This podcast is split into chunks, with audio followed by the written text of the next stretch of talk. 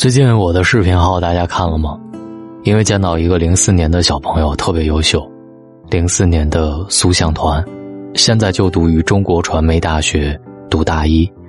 因为看到他之后，我突然意识到我的中年感怎么这么重。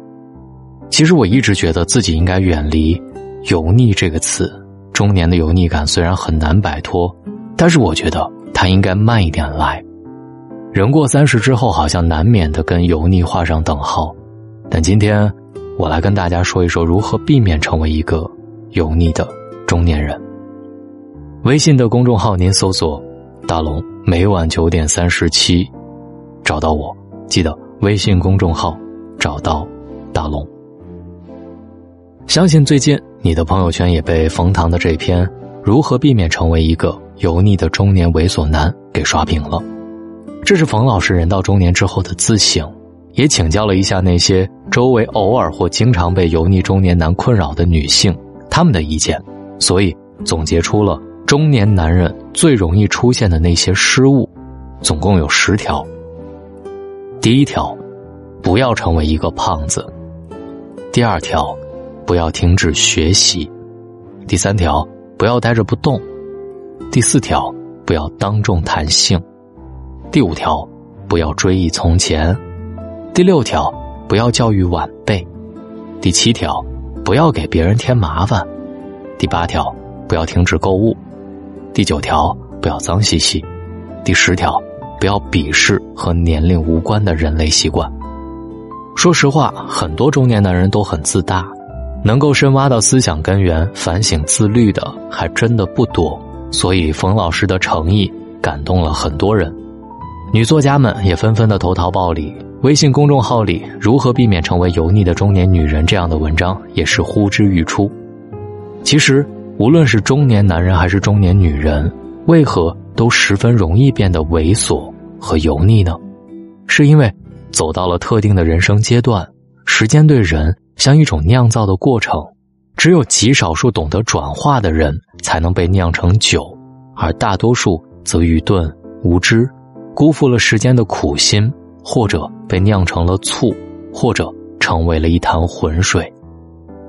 在这点上来说，男人和女人所面临的困惑都是相同的。人到中年，男的容易油腻和猥琐，女的也容易粗俗和混沌，男女都逃不过时间的魔咒。如果停止成长，关闭心灵；如果任由世事的灰尘层层飘落，却从来不自省，我们都会活成。我们当年最反感的那种人。总结起来，一个油腻猥琐的中年人主要有以下几个特征：人俗、心黄、嘴欠、手懒。所谓人俗，就是过着过着，眼中只有现实的利益，做人不再有好奇心，不再有理想，不再有趣。买名牌、住大房子、开好车，一张嘴却是鸡毛蒜皮、俗不可耐。精神世界贫瘠，没有任何爱好，整天忙于琐事，无法进行任何有深度的对话。相信社会上的所有阴谋论，相信地位金钱决定一切，相信所有成功人士都是有背景的，鄙视那些还相信爱情和理想的人，嘲笑他们就是个傻叉。所谓心黄，就是人越来越自恋，做事越来越低级。谈的话题越来越无聊，婚姻逐渐平淡，感觉心里空荡荡的，强行抓住青春的尾巴，以为自己魅力无穷，随便播撒魅力信号，闲着没事儿扔个漂流瓶，微信上聊骚，无论是谁能扯上几句是几句，总是幻想着能遇到艳遇，公开场合谈论敏感话题，人多的时候讲黄段子，到饭店调戏服务员，打趣。擦边。所谓嘴欠，就是自己固步自封，拒绝进步，却好为人师，喜欢指点江山。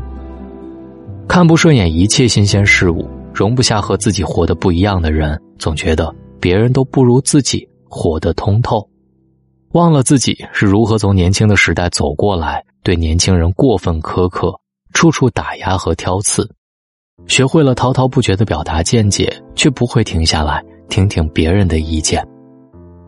所谓手懒，就是放弃取悦自己，不再装饰自己的生活，对生命举起了白旗。言必称：“哎呀，我都这个岁数了，破罐子破摔，忽视身材和容貌，不打扮自己，不爱买衣服，认为自己穿什么都是浪费，生活一成不变，从来不接受任何一点点改进的意见。如果伴侣对此有看法，那就是嫌弃自己了。人俗、心黄、嘴欠。”手懒，就是中年人的死穴。不信，你看看身边这些招人讨厌的中年人，基本上都有以上这些问题。可能有人会说，这些毛病在有的青年人身上也有啊。对，是这样的，但事实就是如此的不公平。有些缺点放在年轻人身上就是可爱，放到中年人身上就是猥琐。书中不是写吗？少年人在街角拥吻是风景，换做中年人就略显猥琐。年轻时我最怕的不是老，而是害怕变成严肃、冷漠、刻板、毫无情趣的那种老人。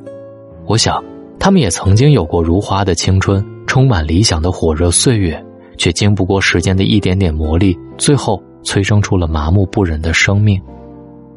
所以我曾经读到过一篇文章，在文章当中，我坚持把阅读，始终坚持梦想，永远心怀善意，关注公共事件，具备基本的经济头脑，永远接纳自己，享受亲密的情感关系，关注自己的健康，养成倾听的习惯，与生活和解等十件事作为毕生的功课。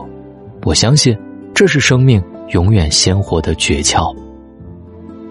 中年的最大油腻感和猥琐感。不是来自于身材长相，而是来自于生活姿态的油滑、世俗和不诚恳。人到中年，我们所需要对抗的敌人不再是时间，因为我们已经见识了时间在我们身上所施行的魔法，那是不可逆的。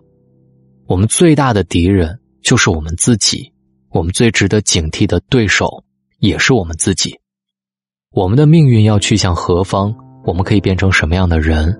我们自己都是有选择权的，这些选择权藏在每一天的细节当中。如果放弃自我反思，放弃成长，放弃变得更好，就等于逐渐放弃了选择权，自己输给了自己。作家池莉说过：“少年意气，眼睛看见的都是大；成年以后，才逐渐发现小。这所谓小，就隐藏在。”现实世界之外的微观世界的小快乐、小确幸和小满足。如果中年以后你还能为某一场春雨而快乐，为某一片绿叶而欣喜，为某一个温馨的画面而流泪，那就说明你一定未曾关闭你的心灵，你依旧活得活生生的，像生命最初的样子。不猥琐、不油腻的中年人，是人活在世俗当中。去将自己的灵魂寄放在一个广袤而丰富的精神世界。不猥琐不油腻的中年人，见得越多，活得越长，反而越虔诚、谦和，对生命也更加诚恳。